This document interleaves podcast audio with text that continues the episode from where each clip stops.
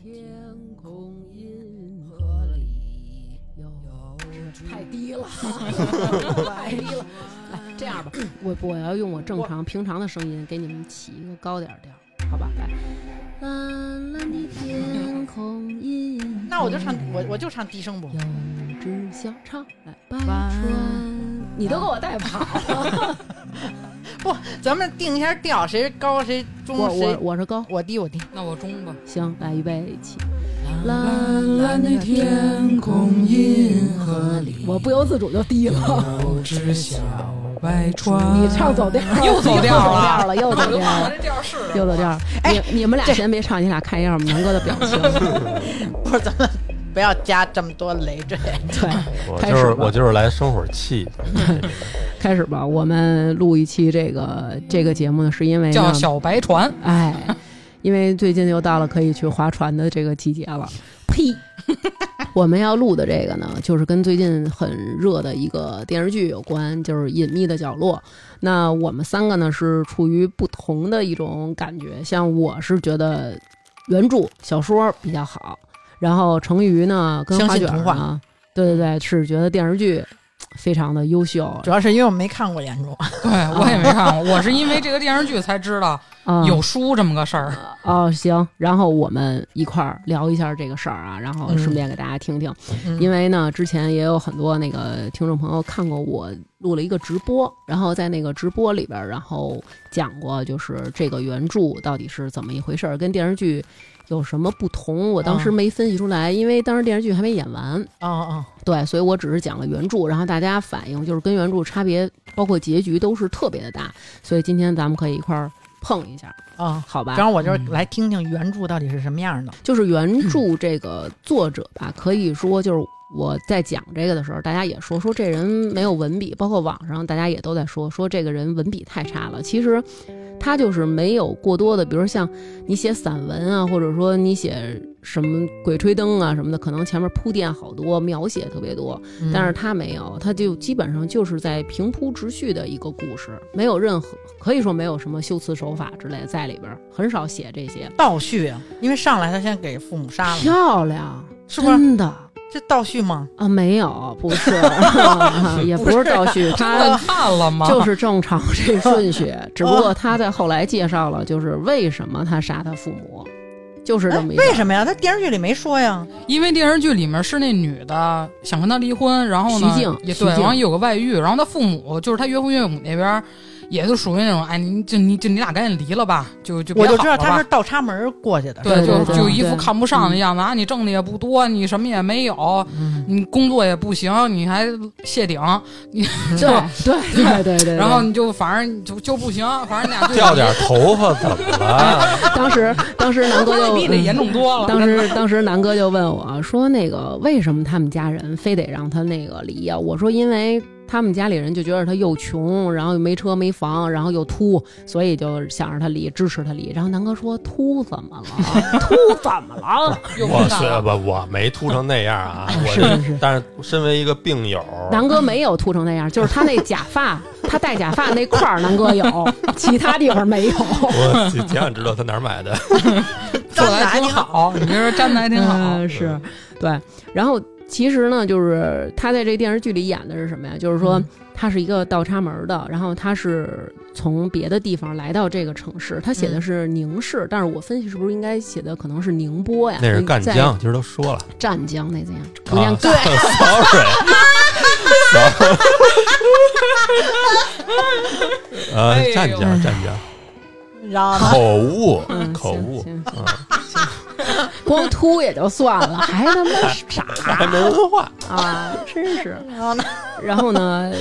所以他们家里的父母呢，就是比较支持他女儿离婚。然后哦，因为我看网上有很多这种细思极恐，就是比如说，哟，这个片儿这块儿 我就是琢分磨析哪个小对动对对作对是吧特能分。嗯析，就是琢磨出好多来。比如说琢磨张东升跟他媳妇儿两个人为什么就是一直也没孩子，结婚八年为什么没孩子？是他们两个不能生吗？还是说他对俩好像还不真要有这啊么一说好像对对因为他媳妇身体不好，今天我也看了一眼，不是，是说的是张东升好像没有生育能力，我看他们分析的啊。对，我看那个，反正也说是他们两个没有生育能力，然后这个是从哪一点儿推算推断出来的呢？嗯是他们两个去参加，呃，张东升和他妻子去参加他妻子的表姐孩子百天，对对对，然后就跟他说 了，说那个在那个。在那个餐饭桌桌上上，没嗯有任何人催他们说：“你看，表姐都生孩子了，你们怎么不生？就是因为家里人知道是他们生理上的问题，所以才不催。由此大家推断出来，他们俩可能在这方面，要不然就是不孕，要不然就不育，反正嗯有问题。嗯，操心的人真多。目前大家推断的应该是张东升不育，所以他媳妇儿想离婚跟别对人。对对对啊对对，想我看产好像子有，对，他媳妇儿真是不知道他们有孩子受多大罪，真 的。让他媳妇儿跟我聊聊，踏踏实实跟张东升过。然后呢？但是呢，书里边其实不是这么回事儿。嗯，书里边他的岳父岳母并不赞成他们离婚，就哦还是像普通的就传统的我们这些生活中的父母一样，他们是不赞成孩子离婚的。然后当时呢，的确是徐静在外边有人了。嗯有人之后，他就跟张东升提出了离婚。然后他父母的意思呢，一开始就是感觉无所谓，就其实并不太想管，因为父亲他父亲的那个条件特别好，家里很有钱，好几套房。嗯，然后徐静的工作呢，也是他父亲给安排的，然后也还不错，所以家里其实不太看得上那个张东升，就是有点儿他在家里不得烟儿抽。然后他一开始呢，对岳父岳母呢就是很普通，基本上也不带去岳父岳母家的，就是一个很普通的一个女婿的那种状态。就是因为岳父岳母也看不上他，对，然后他在原著里边儿，他曾经提到过，他是一个从农村考出来的大学生，嗯然后父母还在农村，但是呢，他就算是倒插门进了这个大城市，找了一个大城市的这种小公主，嗯然后结婚之后呢，他的父母会来大城市看他，嗯但是由于农村人的生活条件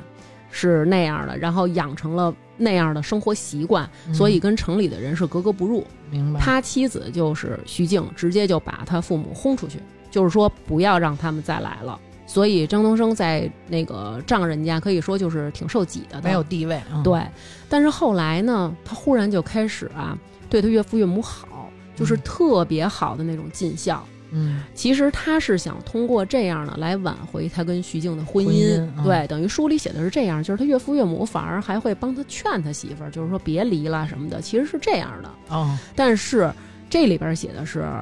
我看那个分析，我不知道花卷看没看啊，就是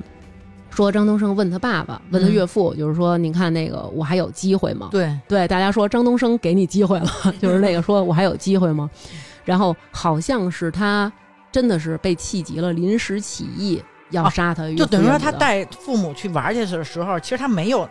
他没有那没个有那个想法，嗯应该是就是在亭子上聊天的时候，对，他就爬山中间的时候，他问他对对对岳父，然后说我还有机会吗？然后他岳父说，哎，就已经这样了，然后说嗯你们就离吧，尽快赶快，好像是这样，是，然后包括他岳母也说了，说哎呀，说条物质上我们也没亏了你，你就离了吧什么的，就是这种话。但是其实，在书里边儿，嗯，张东升不是临时起意，他为这事儿整整计划筹划了了好一久年。我记得书里写的应该是一年，哦，他整整筹划了一年时间，怎么杀，去哪儿杀，在哪儿杀，用什么方式杀，然后这样才能就是没有没有他的事儿，同时又能把他岳父岳母给杀了。我我看这电视剧，好像嗯感觉他把每一个人的这个作案动机都给你嗯弄得好像让你觉得合理一点儿，对，有点人之常情的那种感觉，是是就被吧逼无奈的不那像种，他说那个书里的好像那么暗黑，可能是不是因为就是怕审不过什么？对，待会儿咱们继续说下去以后，咱们嗯就可以一个人一个人的说。你们听到嗯最后就会发现，这书里边没有一个人是无辜的，而且都是嗯这个书它的原著名字叫《坏小孩儿》，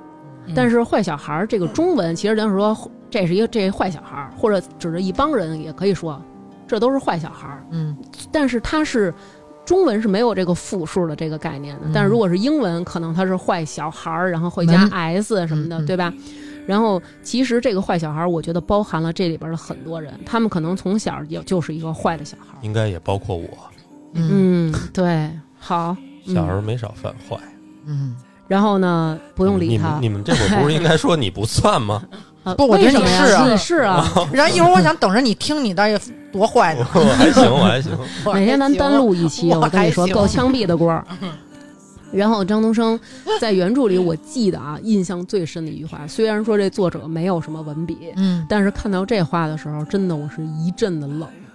他这个岳父岳母当时这里边只是演的是从山上推下去了，嗯，然后他是在一个很高的一个山顶推的，对对吧？但是其实书里写的不是，它是在一个平台上推的。这个平台就跟咱们比如爬香山，爬到嗯顶上有那地儿有什么那种观合作景社台、观景台，对，嗯有是小卖部，嗯，卖什么那个纪念品的地儿，是他是在这样一个平台上让他岳父岳母坐那儿，然后他给推下去的。嗯，然后拍到这个的，其实也是这三个小孩儿就在这平台上这么着拍到的。推了以后，他跟警察说说，因为我岳父啊，他有高血压，嗯爬了半天山，可能高血压犯了。他搂着我岳母的时候，可能他一晕晕了啊他，往后一倒，给我岳母揪下去了。他是这么说的。但是我说，我觉得浑身发冷的地方在哪儿啊？嗯你们听听，你们冷不冷？就是这个里边是，他岳父岳母死了，他回去安慰徐静，他就觉得好像借这机会。两个人就是感哎，情你能变缓和一下对嗯你变成一孤儿了，无依无靠，对吧？现在在我在你身边儿，然后我陪你料理父母的后事。但是书里写的是，他把他父母岳父岳母杀了，然后回到家以后，他就跟徐静就说说咱们这事儿怎么怎么着，然后徐静就说那个是你害了我父母，反正就是那种挺挺害怕他的那种感觉。嗯然后他当时就心里就想了一句话，就是嗨，没事儿，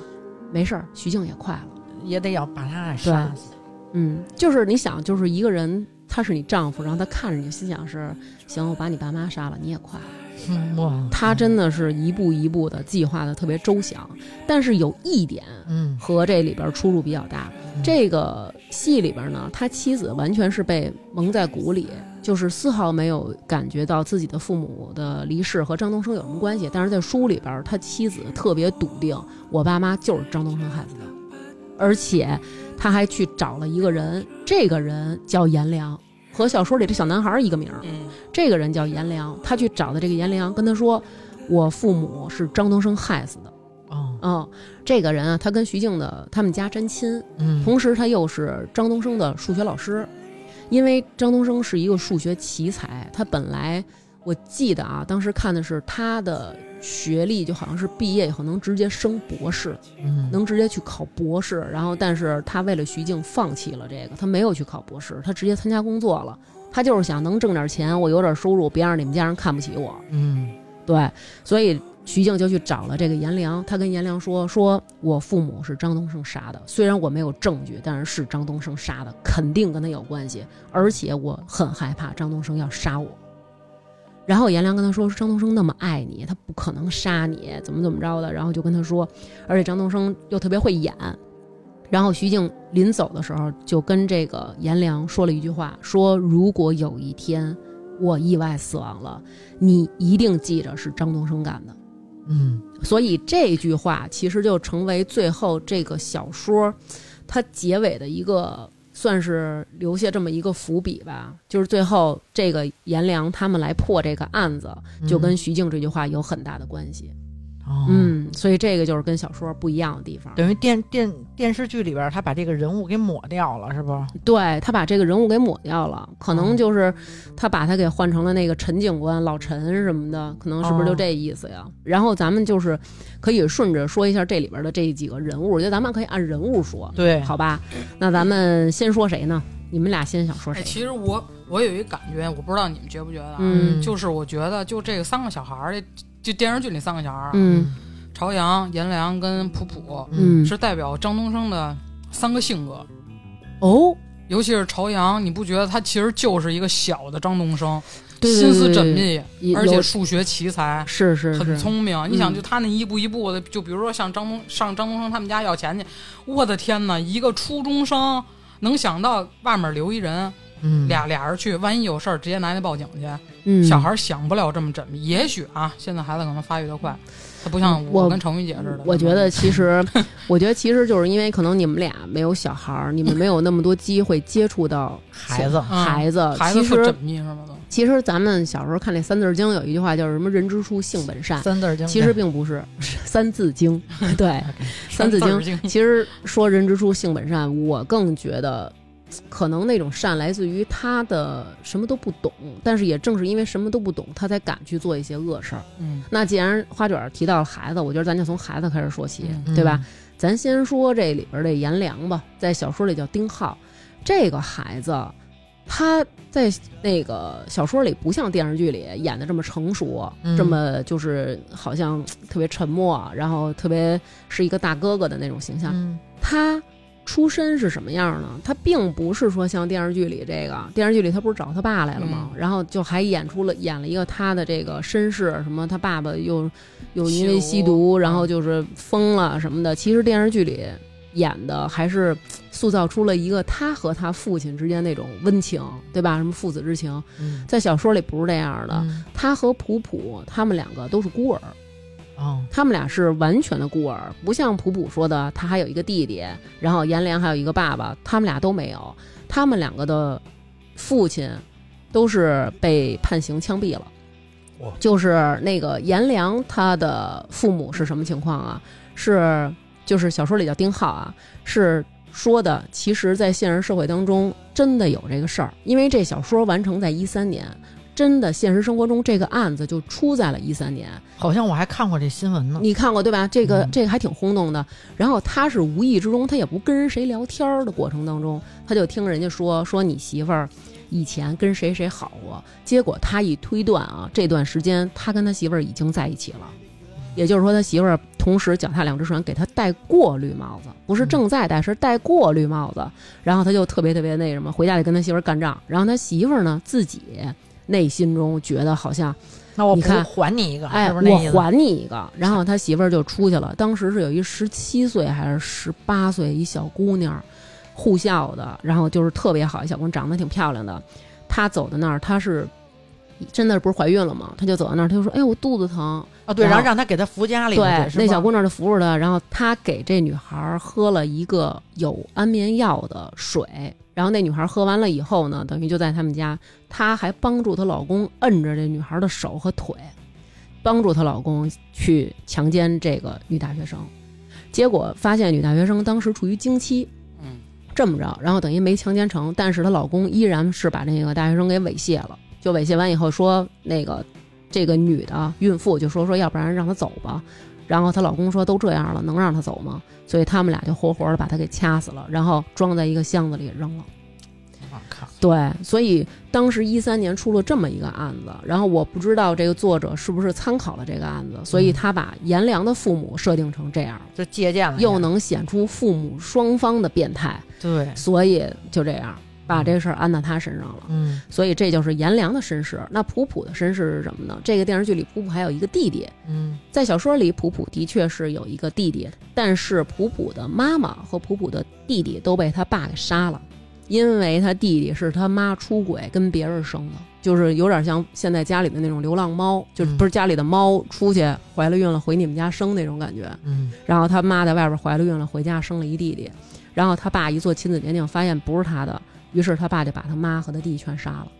所以然后他爸被枪毙了，所以普普也是一个孤儿。可能因为如果这样嗯拍成电视剧的话，有点太太太惨太血腥了，而且你看，就是现在咱们这么一说，你就觉得啊，就是这俩孩子原来是这样的，就在那里边儿，你或多或少感觉他们俩还有一些生活中的温暖，对有一个人有一个惦念的弟弟，有一个人有一个想念的爸爸，但是是现实生活中没有，而且他们俩都是怀着一种特别特别恨、嗯仇特别恨仇社视会的那种，对，就是都是这种。就是嗯电视剧里的颜良这部分就说完了，他就是一个傻乎乎的大男孩儿，普普的大哥哥，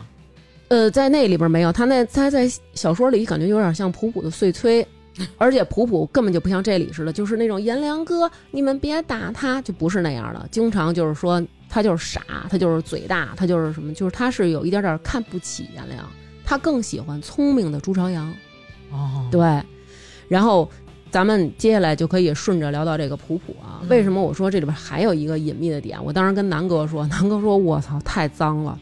嗯就是这普普，他在那个孤儿院的时候，嗯被他们那个孤儿院的院长给侵犯了，侵犯了。对，而且他侵犯的方式呢，并不是那种，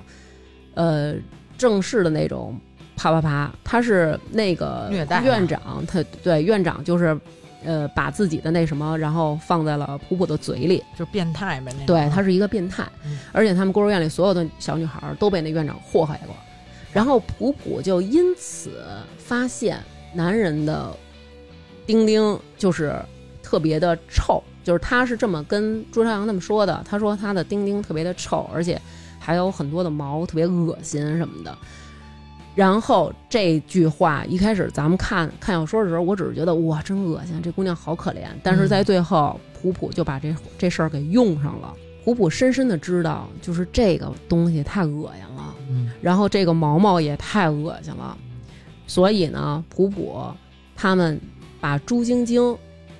就是朱晶晶是朱朝阳的妹妹嘛，嗯小说里就是这么写的，不是说什么挂那儿没救，就是直接推下去的。嗯，而且且呢，在推之前，朱晶晶就哭闹嘛，就是说啊，你们怎么着什么的，你们，因为他们怕朱张那个朱晶朱晶晶晶大喊大闹，然后就是普普就跟那个丁浩说，说就小声的耳语了几下，然后丁浩特别牛，然后把手伸进了，原文就是。就是我记不一字儿不差不行啊，但是原文意思就是说他把手伸进了裤裆里，抓下了一把毛，然后掐着朱晶晶的嘴，把这毛塞塞在了朱晶晶的嘴里，然后朱晶晶就被那毛卡住了，然后她就一直咳，就哎哎哎就咳嗽，她就没法喊叫了。不是刘娟跟我说这块儿的时候啊，嗯我最大的疑问就是，嗯就是那儿的毛是不那么容易能抓下来一把一把的，的啊 ，那这那是脱毛呢，跟这儿，你哎这不是哎，那那时候就等于说你说的这个丁浩，嗯，可是那会儿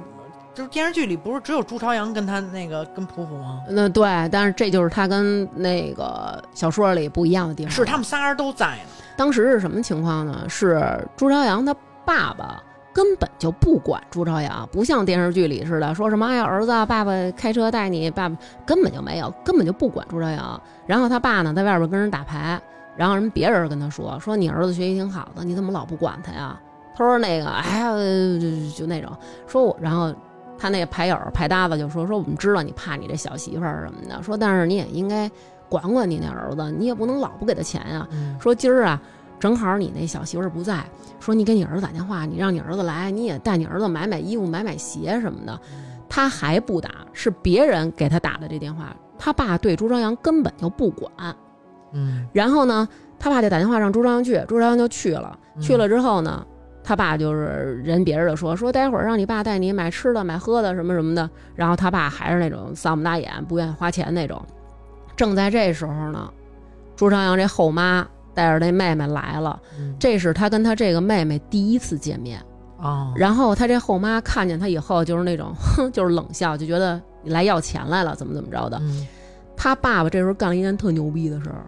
他爸跟他这个女儿介绍，嗯说这是你哪哪个叔叔的孩子，他都不承认朱朝阳是他的亲生儿子，是他跟前妻生的，他都不承认，所以朱朝阳才恨上他了。嗯，然后所以朱朝阳才跟普普说这事儿，跟普普他们说这事儿，然后说完之后，普普他们才要去替报仇，而且普普当时特狠，出了这事儿以后，普普就直接说了一句，说嗯揍死小婊子。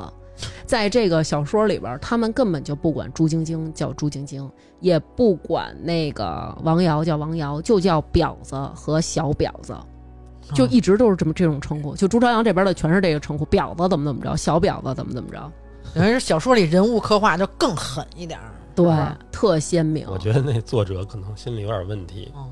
但是电视剧里面变态，这 哎就那个普肯定是一变态。普，嗯好，就是弹幕啊，我昨天看了一遍，你知道弹幕上管普普叫什么吗？嗯，钮祜禄普，钮祜禄普这不是我扭葫芦娟儿 的贵对贵姓吗？叫钮祜禄普，我真是，而且就是他有，就而且是就最后啊，就刚才大就大就大王说的那个你，想说大娟 儿是吗？我都感觉那娟儿怎么没有没有，刚刚大王说就是朱晶晶不是在电视剧里面演的是掉下去了，然后挂那上头吗？嗯但是最后最后一集的时候，嗯朱朝阳不是带警察去上去了吗？对啊说的是说是普普普跟朱朝阳说了一句说朝阳哥他要掉下去了，对，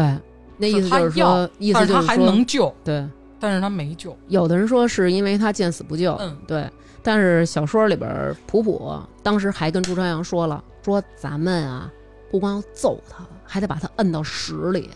然后朱朝阳立刻说：“那这泡屎，我希望由我来提供。”哎呦，然后普普嗯说 OK，然后朱朝阳真的就是简直就是南哥的体质，说时迟那时快，立马就能提供一泡立，马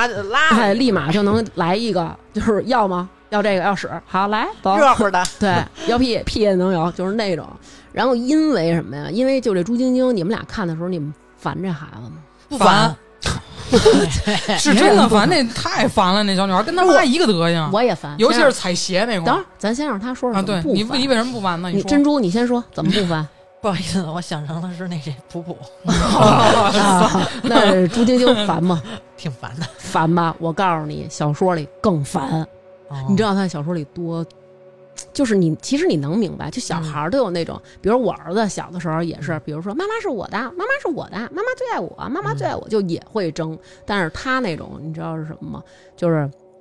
他爸爸最后带着他们去买鞋，然后说那个爸爸带你和哥哥。嗯戏里不也有吗？带他们去买鞋，说爸爸带着你和这个谁谁谁家的这个哥哥去买鞋，然后帮帮他爸陪他，帮他爸爸给他买鞋，都不承认自己是他亲爹。然后买鞋的时候呢，朱朝阳刚试了一双鞋，嗯还没买衣裳呢，这双鞋刚试上，然后朱晶晶就过来叫他爸，就跟电视剧里一样，就说嗯爸爸，咱们走，我要去那边买裙子什么的。嗯，这个电视剧里拍的是无心之举，就是一个小女孩儿，爸爸，我想买裙子，就那种感觉。嗯书里边不是这么着说的，书里是王瑶教他的，啊跟他、诚心的啊，王瑶教他什么？王瑶没教他说你把你爸带走。王瑶小声的告诉他女儿说，这个男孩不是那个，比如说什么李叔叔的孩子、王叔叔的孩子，他是你爸跟一个女的生的私生子，他妈又矮又胖又丑。然后他是一个私生子，然后现在来管你爸爸要，啊对，现在他可能来要要东西来钱了什么的。啊然后这时候朱晶晶就过去把他爸拉走了，他就是故意的，就是那种爸爸什么的。然后看他爸不走还哭什么的，他是就是这样的一个孩子。当然他也不至于死，啊 嗯但是我对我觉得他最最讨厌的是什么？就是那个，嗯就是他第一次出现，他跟他妈不是都在商场吗？嗯他在蹦蹦蹦，他踩朱朝阳鞋上了。嗯朱。朝阳一低头一看，就他妈也挺讨厌的，真的，他就他妈也哎呀，你嗯到得揍后了来该听死他妈也特神啊，真的挺讨厌。嗯你知道他妈说就就跟他说说啊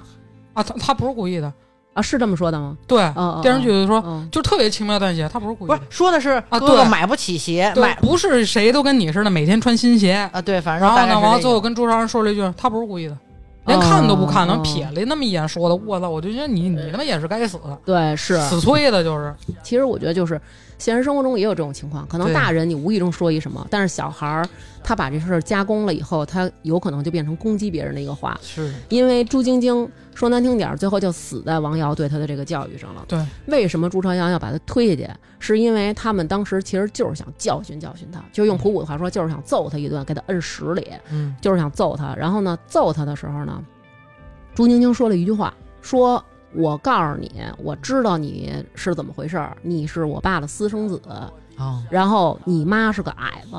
你妈又矮，什么又丑又胖什么的，然后那个，所以你也矮。小说里的朱朝阳就是一个矮子，他特别矮小，嗯，哦，然后所以他内心中特别介意这件人事家儿。有说点的自这卑。对，然后结果人还说，结果朱晶晶还说你是私生子，我告诉你，我爸说了，我爸答应我妈了，绝不会给你们一分钱，也绝不会再见你，你这个私生子啊什么什么的。这个时候呢，朱朝阳就把他已经给推到了窗台上，嗯就眼瞅着就要推下去了。然后朱晶晶就是求饶了，她说了一句“哥哥”什么什么的，那就是就叫了一一下服，她叫了一句“嗯哥哥”，然后朱朝阳内心中就是，哎呦，这看了一下啊哎，，颤了一下，忽悠了一下，就是哎呦，软了一下。然后但是马上呢，朱晶晶又说了，说我要告诉我爸爸怎么怎么着的、啊什么的，就是你撕碎了你是一个私生子，怎么怎么着什么的。然后你你乱七八糟说一堆，然后朱朝阳这时候说了一句：“你去死吧。”嗯，然后一把就把他从上面推下去了。然后，所以朱晶晶摔下去的时候，嘴里还有颜良，也就是小说里的那个丁浩的毛毛毛毛，然后他的牙上还沾着普普的血和他的那个皮什么的，就这嗯么在摔下去在了。电视剧里面也咬了噗噗一口，咬胳膊上了，他咬的是丁浩，嗯咬的是噗噗。那书小说里他咬的就是丁浩。哦对，因为这是相反的。为什么小说里他咬的是丁浩？我想起来了，嗯因为最后定的说朱晶晶死于奸杀，哦，就是说，因为你看他嘴他里嘴里有那个毛嘛，对，他嘴里有毛毛，然后他的那个咬的那个皮和那个血化验是一男的的 DNA，、嗯所以说他是在少年宫被奸杀的，当哦时就是这么定义的，然后一直在找破案。哇塞，那这这小说里好狠啊，写的这朱朝阳这个的确是属于激情杀人，对他有点傻，但是普普这时候就显出狠来了，对，嗯普普特狠，你知道吗？就在电视剧里面、嗯走的时候，就弹幕也说小女孩好冷静啊，就怎么跟朝阳朱朝阳说说。朝阳哥，咱俩分开走，你走这边，我走那边。对，还真是。一般你像朱朝阳当时就慌了，嗯说自己妹妹嗯虽然不是一个妈，嗯但是她自也是自己但妹也妹，杀啊但人是了，我杀人了。啊，因为也是个小，也是个初中生，但是电视剧里嗯普普不是更小吗？嗯然后呢，就是这俩人前后脚下楼以后，让朱朝阳晃得都不行了。然后普普说：“朝阳哥哥，咱俩分开走，你走左边，我走右边。呃，嗯对，那是小说里边的普普，他不光冷静，还狠，因为他还去看了朱晶晶。”我的天，他回来以后跟朱朝阳说，肯定死了，因为他脑袋在后边都磕坑磕成坑了。真他妈吓人！然后那个当时写的是朱晶晶并没有倒地摔下去坠楼就立刻死，她而是倒在地上不停的抽搐，然后过了一会儿才死的。这个然还后挺真实的普普说了，说抽了一会儿就不动了，他脑袋后边摔了一个坑，不可能活。 你是不是就是普 普？哎呦，我跟你说，这普普太狠了，真的钮祜禄普，真真不 真的是真的钮祜禄普，真的，因为这小女孩有她有着就是她同龄人没有的冷静。不过是不是这个不是真实的事件？这只是小说。这肯定就是我跟你说啊也许是真实的。你还真别说，孩子干不出来这种事儿。就在前两天，就有这么一个新闻，几呃几个孩子在学校里边儿，还是在学校里边儿闹着玩儿，然后就把另外一个男孩拎起来，然后抡抡抡，直接就从楼上给扔下去了。就是你难道不知道这人从楼上扔下去会死吗？哦，我看那个，嗯嗨，还说呢，我们初中同学就直接把我们班一傻子给从二楼给扔出去了。你从二楼扔下去，他没没有因此丧命，对吧？嗯，对，反正腿折了。我我作为这个坏小孩的代表啊，今天我就是来这个来这个叫什么？来学习一下的，不是来忏悔的哦，来嗯忏悔啊一。下。然后那个姿势也学习挺忏悔虽的。虽然南哥没有扔过别人，但是被扔 过，要不然脑子能管能管湛江叫干将。不是我当年那个上初中的时候，班里有一个那个戴牙套的女生，怎么了？是喜欢你了，给你传条那个吗？那那不是是那他个，嗯亲你了吗？不是是牙哦那套，个，他 就把是牙套上吃的给男他什的，么都不用就做，他什么都不他做戴了牙套，什么都不用做，就成为了全班集火的对象。嗯，是然后塞尔大钢牙嘛不。光是啊为我，什么呀？因为初中的时候有那么一句话，如果你戴眼镜又戴牙套，那肯定会定下一个外号叫“塞尔大钢牙我跟你说，真我的，戴眼镜儿就就是我戴眼镜儿，你知道受多少欺负吗？不是关键是他戴完牙套以后，他说话有点不利落，比如说对他呃乔摸着乔人家宇，哎那会儿已经乔宇你别抽烟了，就这这说话就这样”。的，不是，所以他是本身说话就不利落了。我也戴过牙套，你也这不这样不是啊戴。牙套的是原大因，你嘴这了戴了吧嚼子了。 不是，我们就老说他有点儿那脑子有点问题，哦然后反正就老欺负他。本比身如他是不是就是有点被你们欺负的人那种？性格对，呀然后就比如说什么那个吃饭，中午吃饭饭盒，我们就从那个讲台前头一块儿拿粉笔头往人饭盒里砍，看谁能砍进去。这是小学的小学几初年中级啊？初中啊，太哇塞，不过主要我们学校也乱，你知对道我吗们那学校，我操，教育好了幺都五得枪七毙门朝西，不是流氓就是野鸡， 然后就是我操！那你是流氓，成于 还好我出淤泥而不染， 主要是那会儿那身量没法接客， 接不动客。就没有人没有人点我。下不了 单。反正怎么欺负的啊，但是没有说，其实没有，肯定没有你说小说里那么严重，嗯但是在人家对方孩子的这个心里，嗯，就是说有一次给我们好几个人叫到教导处去，嗯就是说这孩子回家了以后，你他孩子没在，他爸他们家他爸他妈来的，就说孩子有一天晚上就是喝自己喝了点酒，嗯，然后要跳楼，哟哟，那挺严重的，。那绝对的，你这就属于校园霸凌啊！哎，真的那你们都没对人做什么，人家回家喝点酒就要跳楼啊？那做点什么？那还能跟这儿坐着吗？我们肯定不会说抓把毛往人嘴里塞那种，嗯但是。那会儿还不富裕呢，对还不富裕呢。现在也对这个也不是太富裕，对，那会儿主要是什么，长出三根儿了，就得跟朋友标了，你有几根儿？我有三根对，儿。比一比，对，反正就欺，但是但是你说那会儿那个校园啊，一个班里有一欺负对象，不是对就是这 个对老确实师是就教导主任嗯批评了我们一下，连家长都没请就给我们放了，就可能觉得也没什么事不儿。是因为但是我没觉得出咱们什么学事校儿因为因为特他嗯没跳楼，特普对，遍，他如果真跳的，但是你，想过这事儿对人家心理造成多所大影响？我以说我今儿就来你忏悔的不是嘛。，我就觉得真的是这校园霸凌真的是没办法，而且小孩儿他的这种对于生和死，他可能不像大人似的感受这么那什么。而且我他而且对我们当时的感觉就是，就是欺负他是一种潮流了，就是嗯大家都在欺负他，以后就好多可能平时挺老实的孩子也会欺负他。对，其实你这就跟朱朝阳的那个境遇是一样的。朱朝阳在他们班就是一直被欺负那种人，就是这片儿里有一个叫叶迟敏的，然后他爸对是对一对，他爸是警警察，这里边儿这小孩儿就是就是平平静静的这么一个出现，我只不过是另外一个学习很好的孩子，但是在小说里完全不是。这叶迟民也是一 bitch，就是他各种的欺负朱朝阳，他的相机摔坏了，他跟老师说说老师，我这是朱朝阳给我摔的，然后老师就说朱朝阳就是你干的，然后朱朝阳说就不是我干的，老师就说你跟人道个歉去吧。偏要说老师就说人这个女孩也是一老实巴交的，学习挺好的，人家干嘛冤枉你啊？人怎么不说是别人啊？咱们不小时候经常都遇到这种情况吗？一个巴掌拍不响，人怎么不赖别人就找你啊？嗯，所以是怪老师。 对吧？所以老师就是说是朱朝阳，然后朱朝阳就很冤枉，然后他就去，他就，哼，好吧，就是也挺没辙的，然后他就找叶诗敏理论，说你嗯为什么要欺负我啊什么的，然后叶诗敏就看着他，然后把一盆水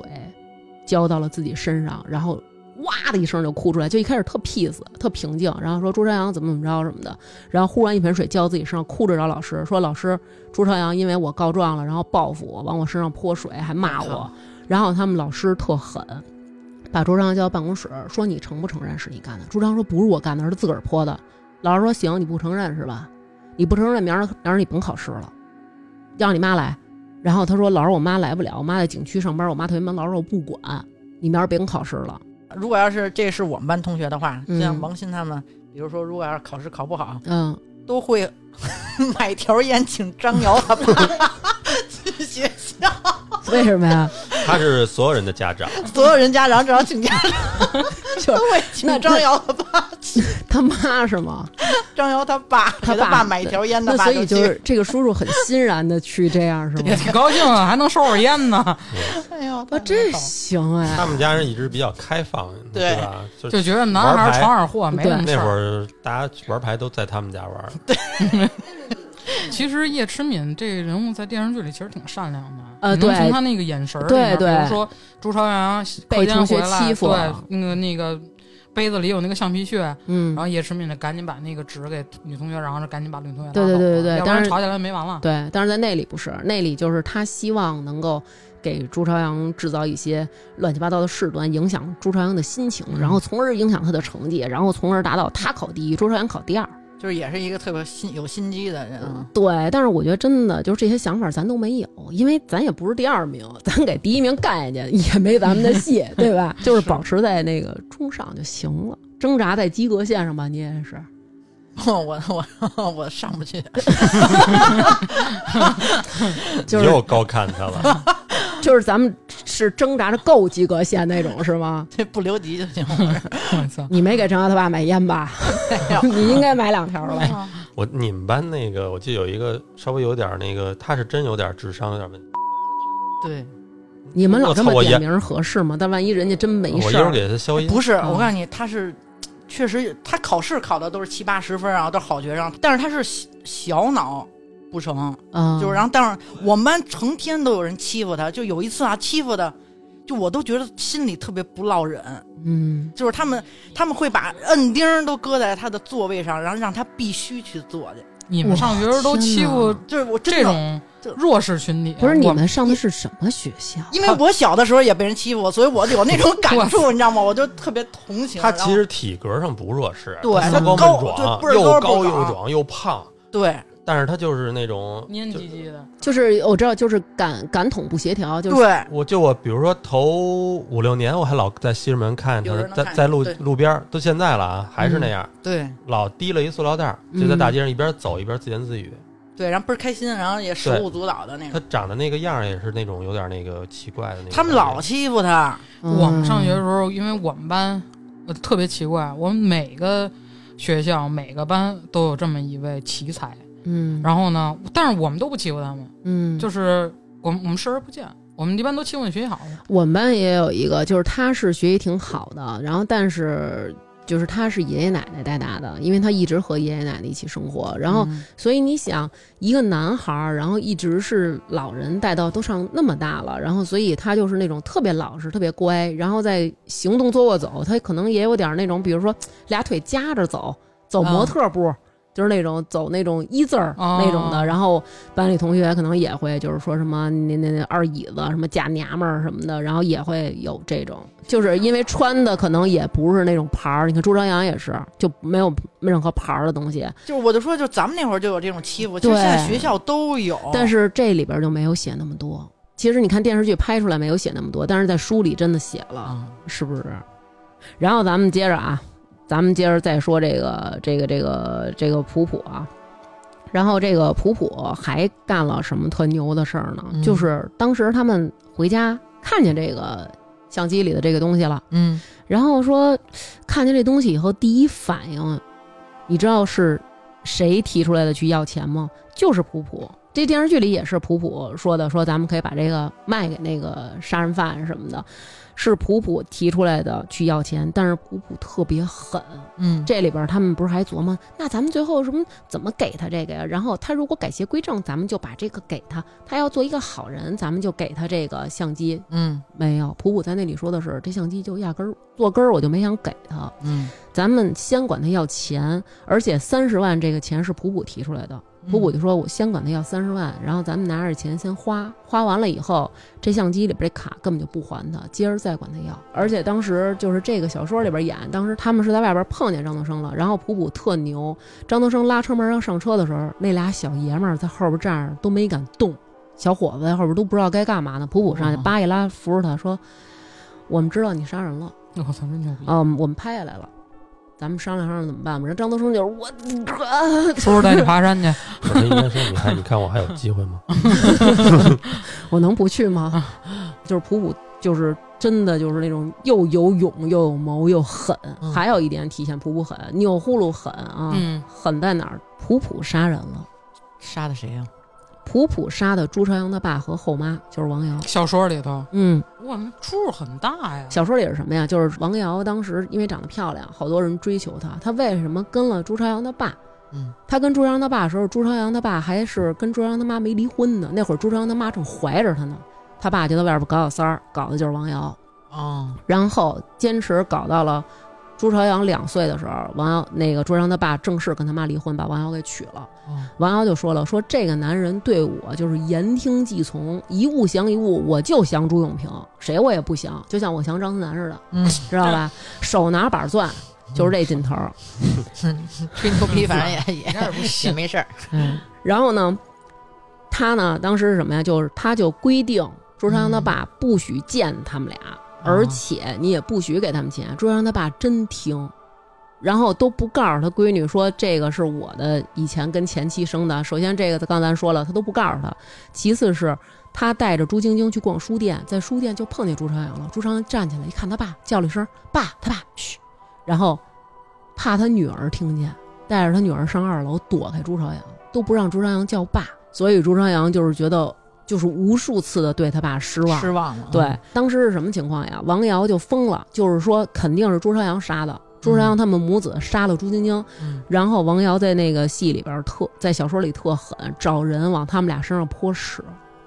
就是你在学校路上走的吧，你在单位的吧，就雇人去泼，往你们身上泼屎，然后往你们家墙上喷各种喷满了油漆什么的，什么杀人什么的，然后天天找他们，然后就打，跟那个他在马路边上就拦着朱朝阳打朱朝阳，然后被朱朝阳他妈看见了，他妈就跟他厮打。他愣给朱朝阳他妈头上一块头皮撕下来了，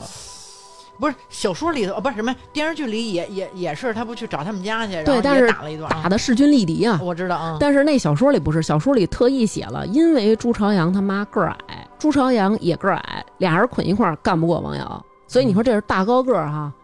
的优势，优势就体现出来了。嗯然后王瑶一人干他们俩，然后结果这时候朱朝阳他爸来了，他爸来了之后呢，朱朝阳他妈就说他打孩子什么的，然后就冲上去就是给王瑶一嘴巴，然后朱朝阳他爸反手叭就打了朱朝阳他妈一嘴巴，哦，然后朱朝阳就是觉得这么狠啊！我跟我妈嗯让他给打了，然后你还打我妈，然后朱朝阳一下就就是疯了，这就是他恨恨他爸的其中一个点。嗯，但是最后他动心思，就是说算了，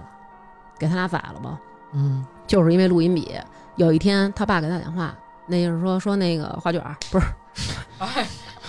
说说说朝阳说你下楼，嗯你你你来你你到外边来什么的，然后他就去了，发现他爸在马路边等着他呢，比如他爸在马路东边等着他，马路西边呢停着他爸那车，嗯他一开始先跟朱朝阳说说你你别那个别恨王阳阿姨什么什么的，这会儿他给了朱朝阳偷偷的塞了五千块钱，就是他背着身儿塞给了朱朝阳五千块钱，那意思说你拿着这钱，你跟你妈也挺不好过的什么的。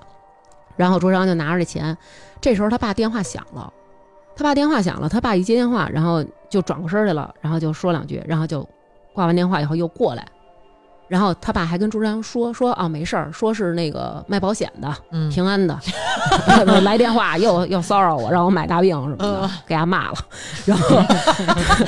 然后又说了这么两句，后来然后那个。然后朱朝阳就也没没当回事儿嘛，然后就说嗯啊、说行，那爸你有什么要问我的呀？他爸说，那我问你几句话，你别不高兴啊。朱朝阳说行，你问吧。他爸说那天他上行宫，你到底看没看见晶晶啊？嗯到底怎么回事儿啊？然后朱然说：“我真不知道。”说：“我那真不知道。”他爸说：“但是王瑶阿姨跟我说，她每次见你，你都不敢看她，你眼神都特别闪躲，这是为什么呀？”嗯电视剧里也有，嗯也说了是吧？嗯然后朱然说：“我我我还害怕她什么什么的。”正说着呢，他爸停马路对面那车上，王瑶冲下来了。哦，冲下来以后就跟他爸把他爸手机就抢走了，说怎么样？他招了吗？小崽子招没招？小畜生招没招？他爸中间接接那电话是王瑶给他打的，提醒他说你别忘了开录音套他话，然后结果朱朝阳一看，我靠，你 们画卷都傻套路我是吧？所以他就想我亲生的我亲生的爹，我的 亲爹，居然就是这么不信我，对，就是这么样的来套我的话，想作为呈堂证供要上警察那儿举报我去。他就彻底对他爸死心了。原来他一直认为他妹死了，他爸就能怎么着能喜了，嗯欢我了就能喜欢他了。包括他妈也这么说。这电视剧里他妈不是还带他去瞅去了啊，吗？是说，特别逗。嗯，他妈瞅去就是，哦，就王王瑶不坐地上哭呢嗯嘛，嗯嗯，然后他妈过过去以后，抱了抱他，不嗯是，是给不他是给一了张一纸纸，巾，啊对对嗯给然了一后弹幕就写走啊，做头发去啊。因为他妈不是接朱茵之前作为头发吗？说走啊，做头发去啊。我这儿聊一个特他妈的一怎么回事？做套路的一个东西呢，哪点跟你说这 个？小说里边，朱朝阳他妈是怎么办的呢？朱朝阳他妈知道朱晶晶死了，没有带朱朝阳去，但是呢，他妈给朱朝阳打了一电话，说小婊子死了，你爸跟婊子生那小婊子死了，这回好了，婊子得哭死了。你爸现在就你一孩子了，他肯定就对你好了什么的，怎么怎么着，就是完全是那种幸灾乐祸，就没有那种说别人家的作为一个也有孩子的人，看见别人家孩子死了，能够感受到别人母亲的那种痛苦，没有，还是恨，嗯，所以朱朝阳就真的是憋着那种恨，就是你就一抛件一弃件了小，事儿攒起来的这种，对，攒起来了，然后最后他嗯实在是受不了了，然后当时他们本来打算把这个卡给张东升换三十万块钱，嗯然后呢，他跟普普说说你愿不愿意站在我这边支持我，嗯不要这三十万了，拿这个作为一个条件，让张东升替他替我把我爸和王瑶杀了。嗯对，因为在这之前呢，普普托这个电视剧里的颜良跟朱朝阳告白来着，普普对他有点喜欢嗯，然后朱朝阳呢，就这个时候给普普描画了一个特别好的一个场景，就是这女孩一恋爱就变成傻瓜了，普普嗯这么精的孩子变成一傻瓜，朱朝阳跟他说什么？说给我爸宰了，给王瑶宰了，我爸那遗产全归我。这厂子以后就是我的，你们也甭跑了，你们也甭要这三十万了，我爸那儿有的是钱，然后我养着你们。普普肯定这么想啊，对吧？我就是猪态了，嗯是不是？然后普普就同意了，说行，不要三十万，让他帮你杀人。然后所以张东升就帮他杀死了那个，所以张东升等于就是被逼无奈，几个人就说你你帮不帮？你干不干？你不干，我给你立马点你，嗯赶、赶紧的。但是最后实施的人是普普，咱们刚才我也跟你们俩说了，是普普杀的、啊嗯。钮祜禄普怎么杀人？这个徐静的死其实就是一个伏笔，因为他和朱朝阳的爸，还有那个王瑶，他们的死是同一个死法，他们都是中毒死。嗯，当时张东升是怎么杀的这王瑶啊？不是怎么杀的这个他媳妇儿？他呀有一个机会要去外地支教，其实这可能也是他自己争取的，他就是为了有一想躲开这个块儿是吧对他躲开这块儿，让他有一不在场证明嘛。这个呀，徐静特别爱美，徐静每天都要吃那个胶原蛋白，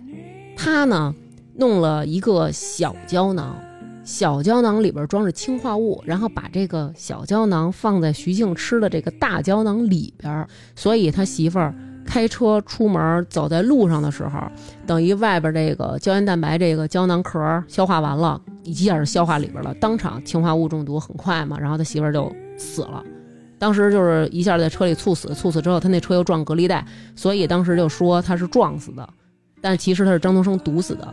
然后呢，普普和朱朝阳他们就在网上、在电视上看见这条新闻了，就知道他媳妇儿一定是朱朝阳杀的。然后他们就去张东，问升啥？啊就一定是张东升杀，他们就问张东升说是不是你杀的。后来一来二去，张东升他就承认了。当时朱朝阳就问说你怎么杀的？他就说他毒死的，他用了氰化物，他自己会提炼，他不光数学好，数理化都好，所以这就是为什么我们小时候父母说学好数理化，走遍天下都不怕。你知道在电视剧里面，嗯他媳妇儿不是说吃了一粒药吗？嗯他是是张东升是把那个原本的那个升糖药那个胶囊给拆开了，把那嗯粉末倒倒出去了，嗯又在那个原本的那个胶囊皮里面倒入了那个他害死他的那个粉末，啊给。放了药盒里。就这里小说里也是，只不过放的是氰化物对，对因为可能这电视剧里不太愿意提到这种毒物对吧。对对，这么着，然后呢，朱朝阳就记着这事儿了。到杀他爸和他后妈的时候，他就想到了这首，他说你要用这种方式去杀。于是张东升设了一个计，嗯，当然这个计我觉得他是跟普普商量的啊，因为最后这个计策其实是普普去实行的，特别牛逼。嗯朱朝阳知道他父母会在那一天去给朱晶晶上坟，嗯然后呢，普普在那天和颜良两个人也装作去上坟，那一个坟地，然后那天特别热，然后又不是节假日，根本就没那么多人。然后朱朝阳他爸上坟的时候，就看见一个小男孩儿、一个小女孩儿在那上坟，他就觉得怎么这么可怜啊？嗯然后这个时候呢，普普就过来跟他说话，就说：“叔叔，我们这个打火机点的烟、点香点不着了，嗯你能不能帮我们点？”结果他过去的时候呢，普普就跟他说：“说我们俩的爸爸妈妈都死了，嗯然后我们两个活，然后。”朱朝阳他爸就是一看见这也是一小女孩，又想到了想到了自己自己的啊小女儿，然后就内心中涌起了一种同嗯父情爱啊，对，涌涌起了父爱。然后普普说：“说叔叔，我你这就是他爸就问说，那你们靠什么活呀？”普普说：“我自个儿做点点心，这儿有我包的粽子，有豆沙的， 还有枣儿 的。 因为因为花卷儿今儿刚给我包了粽子，说我这儿有这粽子，然哇，后那我刚吃了，啊对吃了就是豆沙的有你一会多儿你一会儿就过去了，三啊二一行，快 了。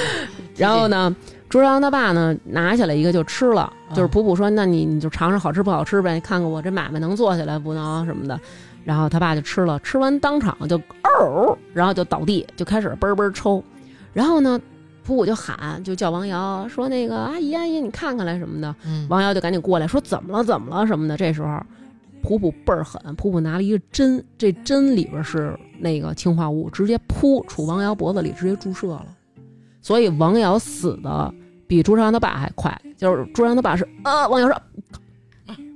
我靠，那对这个确实是，如果拍拍不出来，对啊就是他要拍完之后，广电总局觉得不可能让小孩去这杀人。对啊呀、对，嗯，所以他后边肯定要改了一下。特别狠，这就是普普干的。嗯，然后就给杀了。杀完以后，然后张东升又过来料理，在旁边找了一个空的坟坑，把这俩人塞进去，然后把身上的衣服全都割了拿走了，把脸划烂了就跑了。我操，那嗯太狠了。对，所以这就是普普特狠。你知道在电视剧里面有嗯一个特别强烈的对比，我记得特别清楚，嗯就是张朝阳那不是朱朝阳那天过生日，嗯他爸不是没陪他嘛，嗯他就找那小那哥那那那那那那那那那哥俩嗯过去了过生日，然后但是朱晶晶在太平间里头，太平间工作人员说停放时间太长了，嗯该下葬了也该火化了，嗯音乐就是特别悲凉，而且特别阴郁，然后那边巨开嗯心，吃蛋糕吃海鲜，啊，就是特别强烈的对比，然后反正这剧的音乐呀。也都挺诡异的。反正弹幕都都说能放点阳间的音乐 吗？这也太阴间了，哎呦，看特压哎，抑。你还说这音乐呢？那个刚才咱们唱那个蓝蓝的天空，什么银河里，然后他最后不有一个有一句说什么那个飘向云天外，应该是云天外。然后他这个我记特清楚，我忘了是哪集了。他最后那个片尾曲是飘向西天外，就是飘向上西天那种，倍儿狠。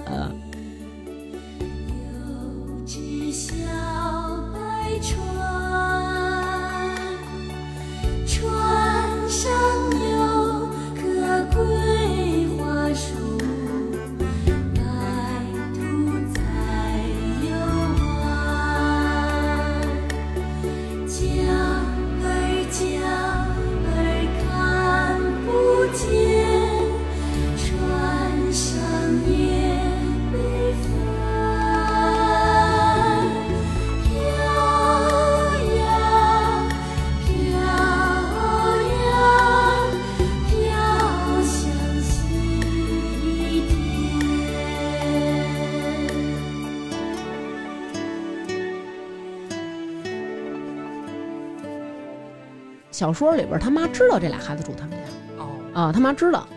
然后当时他他们去山上玩儿，他妈不是那个景区门口检票的嘛，他们还是找他妈逃票进去的呢。然后进去之后，不就赶上张东升的岳父岳母摔死了吗？当时还提出一细节呢，说是拿桶给他爸妈装包的，我操！摔碎了，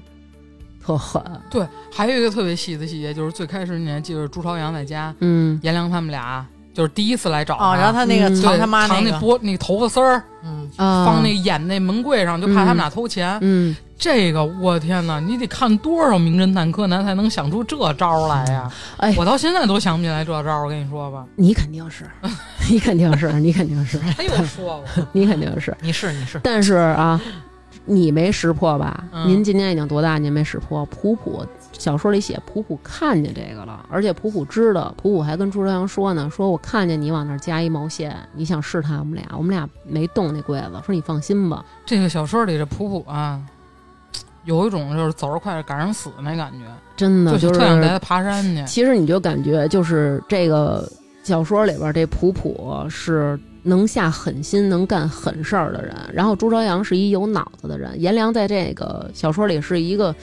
胸大无脑，就是空有一傻力气，嗯只要给他玩游戏，他就什么都不管了。所以你说，如果真的这仨孩子中，不是说像小说说的有俩被被给宰了，嗯而是这仨人就这么长大了，那太完可了怕了。嗯，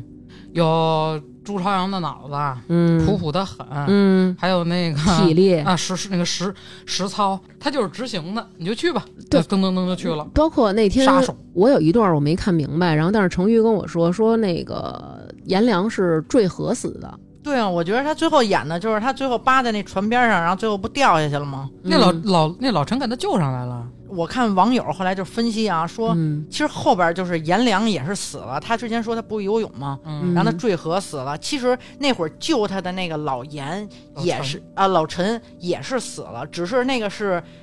呃，朱朝阳的这个幻想，对幻想里，或者说是他日记里写的结局是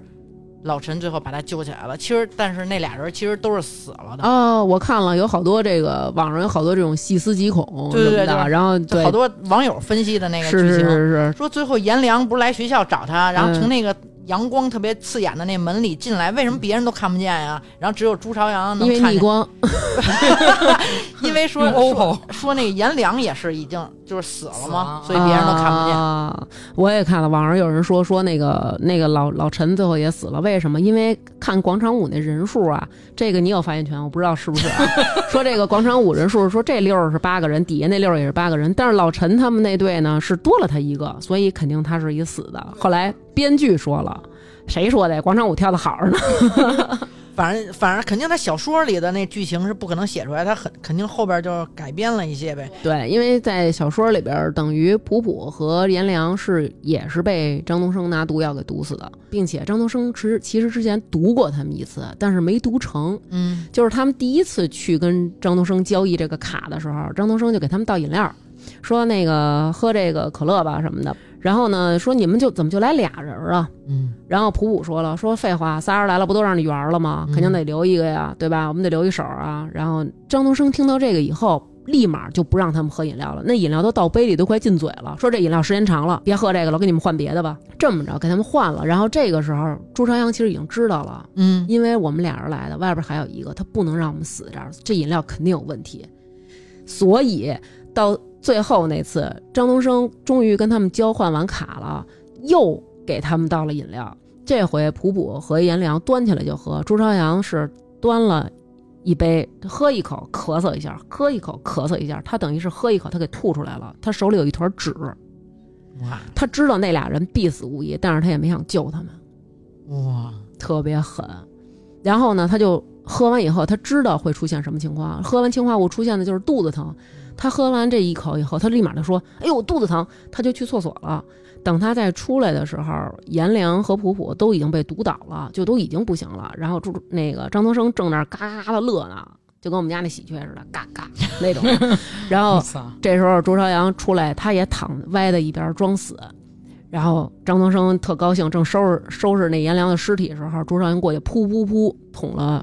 捅了张东升好几刀，给张东升捅死了。哦，等于小说里最后张东升也死了，就剩朱朝阳一个人了。对，等于就是活的，就是朱朝阳和他妈。对所有的事情，等于说就是只有朱朝阳知道到底是怎么回事儿，才能对，没错儿。小说里边是什么？小说里是朱朝阳把所有的这些人，就是每一个人都给刻画成什么？就是说，哎呦，我我是一个好好学习的一个书呆子，然后忽然间来了俩孩子，这俩孩子是杀人犯的孩子，然后他们俩要挟我跟他们干坏事儿，我特别害怕什么的，我怎让么我办啊呀？迫不什么得已的都是。啊啊对我都是迫不得已，我都是跟着他们，人家偷驴偷驴，我拔角儿，我都是干这个，我是一个就是什么都不懂的一个小白，就是他写的是这样的，而且当时那个小说里那个颜良，他胳膊上纹了一个身，嗯，纹了一个全字儿。是他喜欢一个女孩儿，比如说那个叫那个赵林泉，嗯，对吧？然后就是那种，他就觉得这个女孩儿他特别喜欢，所以他就在胳膊上纹了一个全。嗯，然后当时朱朝阳问他说：“你纹一个人王是什么意思？”他说：“这是全，我喜欢这女孩儿叫全。”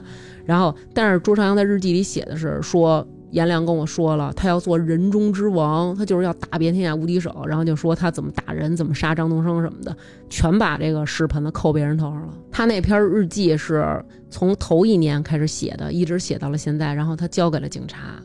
但是嗯这个片儿最后小说为什么说它是一个开放式的结局啊？嗯小说是开放式的结局在于哪儿？在于拿到他这本日记的那个人就是张东升的老师。张东升的老师就分析了，说就是张东升这么小心的人啊，他不可能犯这些错误，嗯对吧？所以肯定这个有问题。然后他就找人做了那种鉴定，就是发现朱朝阳这个日记，他是从去年写的，一直写到了第二年的案发的这一天，所有这些日记的笔记，然后鉴定了这个日记是在一个月之内完成的。